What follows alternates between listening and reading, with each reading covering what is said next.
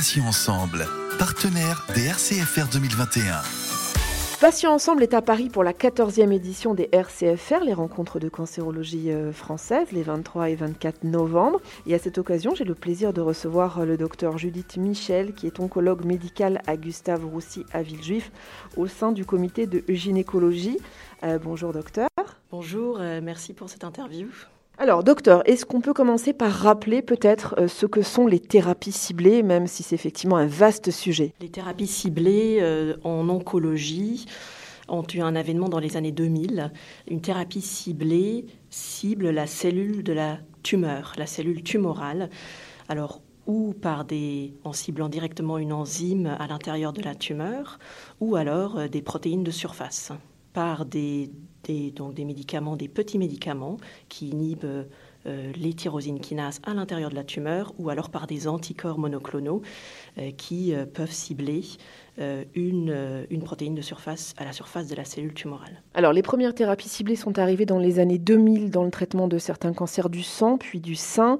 Il en existe aujourd'hui une cinquantaine indiquées dans le traitement de près de 20 cancers. Euh, docteur, sur quel cancer ces thérapies ciblées donnent-elles le plus de résultats euh, positifs, bien sûr, à l'heure actuelle, euh, par rapport à votre, euh, au recul que vous avez et à votre expérience? Alors, un premier exemple, l'avènement de l'imatinib, du Glivec, dans les leucémies aiguës qui ont euh, la, protéine de mutation BCR à Belson est un exemple vraiment euh, très impressionnant. Dans le cancer du poumon, euh, nous avons une réelle médecine personnalisée avec les inhibiteurs de ALK, les inhibiteurs de EGFR. Et bien sûr, dans le cancer du sein, euh, c'est euh, le HER2 euh, qui est, est, ciblé pour ces tumeurs qu'il exprime.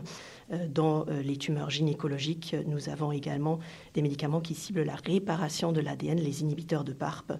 Donc les thérapies ciblées ont changé le monde de l'oncologie médicale et de l'hématologie depuis les années 2000. Alors, au vu des énormes progrès de la recherche scientifique, hein, je n'ai pas peur des mots, est-ce qu'on peut envisager, docteur Michel, qu'une thérapie soit trouvée non pas pour bloquer euh, la prolifération des cellules cancéreuses, mais pour anticiper leur apparition et pourquoi pas les annihiler dès leur naissance? Est-ce que c'est de la science-fiction ou est-ce que les chercheurs y réfléchissent déjà? Vous faites une, magnifique transition vers euh, l'immunologie et l'immunothérapie. En effet, il existe une surveillance immunologique des euh, cellules euh, qui se développent dans le cœur. Tous les jours, il y a des millions d'anomalies qui se passent. Et heureusement, notre système immunitaire est extrêmement puissant et va arriver à éliminer ces cellules. C'est la règle des 3 E, cette surveillance immunologique. Le système immunitaire arrive à les éliminer. Vient le moment où il y a un équilibre entre le développement de ces cellules anormales euh, et euh, la réponse de, de l'immunité. Et puis vient un échappement, c'est le troisième œuf. C'est là que ces cellules anormales échappent et que la tumeur va se développer.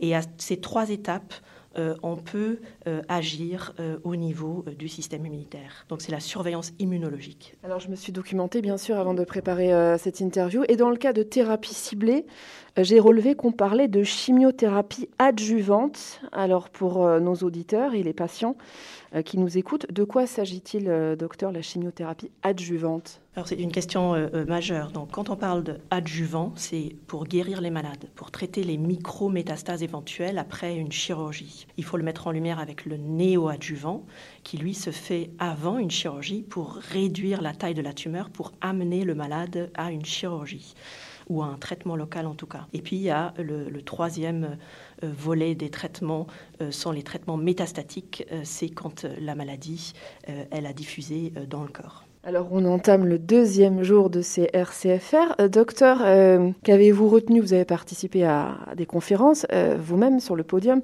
mais qu'avez-vous retenu donc de, ces, de cette journée ou de ces deux jours? Ce qui m'a particulièrement marqué et ce qui est vraiment le, le, le, point fort de ce congrès, c'est la multidisciplinarité euh, des intervenants et des participants. C'est-à-dire, il y a les instances qui décident les agences du médicament, Unicancer, euh, également les industriels, euh, et qui euh, sont dans le développement. Donc il y a les instances qui décident, il y a les instances qui développent, et puis il y a bien sûr les prescripteurs, les académiques et les publics privés. Donc il y a tous les prescripteurs qui sont représentés. Et bien évidemment, point majeur, c'est les associations de malades. Et je pense qu'il faut qu'en tant que prescripteur, travailler main dans la main avec les associations de malades pour justement convaincre les instances qui décident pour, dans un seul but, c'est de guérir le cancer. Docteur Michel, j'ai entendu parler de solutions injectables, euh, c'est-à-dire que le patient pourrait euh, pratiquement faire son traitement lui-même à domicile. On en est où par rapport à ça? Est-ce que c'est bien avancé? Est-ce que c'est en cours d'essai? Euh, Est-ce que c'est peut-être là encore la façon de se soigner, la méthode de l'avenir? On ne va plus à l'hôpital, on fait son traitement soi-même à la maison. Est-ce que ça, c'est envisageable? C'est une réalité et le Covid l'a probablement accéléré. Euh, les hôpitaux sont, euh, ont été euh, par moments débordés par la pandémie. Les traitements au domicile, c'est une réalité aussi bien pour les thérapies ciblées, mais aussi pour l'immunothérapie. Donc oui, bien sûr, les traitements à domicile sont au premier plan actuellement. Il n'y a pas de risque d'erreur. je pense notamment aux patients qui s'injecteraient lui-même. Alors si c'est de la thérapie orale, il n'y a pas de souci.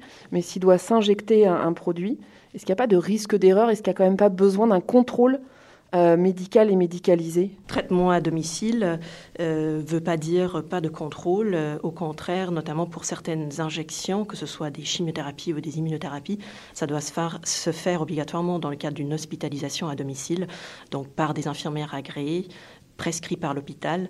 Donc à la maison ne veut pas dire sans surveillance pas de totale autonomie en fait, hein. en tout cas pas encore. Euh, pour conclure euh, cet entretien, docteur, est-ce qu'on peut donner de l'espoir aux malades quant aux avancées médicales? Euh, Tous les efforts sont concentrés dans le même sens, hein. c'est lutter bien sûr pour éradiquer tout type de cancer, ou du moins permettre de ne plus en mourir, ce serait déjà formidable. Est-ce que c'est un rêve accessible selon vous qui est au cœur de, de l'action et de la recherche? Énormément d'espoir grâce à l'immunothérapie qui marche, qui est une véritable révolution pour l'oncologie, pour l'hématologie.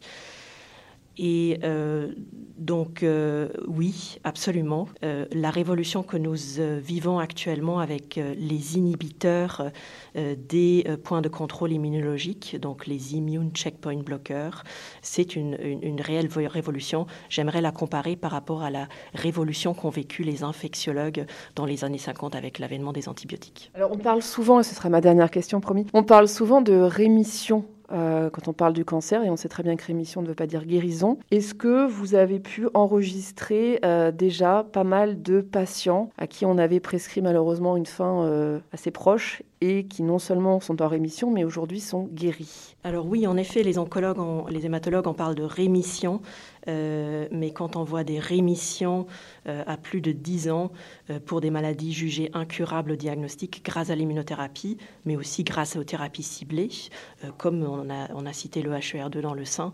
Donc, euh, euh, parler de rémission longue, parler avec l'immunothérapie d'immunisation euh, contre le cancer, c'est une réalité et donc beaucoup d'espoir pour nos malades. Donc incurable, ça veut finalement plus dire grand-chose. Incurable, la communication avec nos malades est, très importante en termes de pronostic, de guérison ou de non-guérison. Euh, actuellement, on, c'est vraiment, on peut utiliser le mot de révolution avec des rémissions très longues. Euh, donc, euh, l'enregistrement de la première immunothérapie, du premier inhibiteur de ce point de contrôle immunologique remonte à 2011, donc on est à 10 ans. Donc, et, on, et ce n'est que le début. Merci infiniment, docteur Judith Michel, euh, de m'avoir accordé ces quelques minutes. Vous êtes oncologue médical à l'hôpital Gustave Roussy de Villejuif, également au sein du comité de gynécologie. Vous vouliez rajouter également une autre euh, spécificité et je suis rattachée également à une unité euh, INSERM d'immunologie. Merci infiniment, docteur. À bientôt. Au revoir. Passions ensemble, partenaire des RCFR 2021.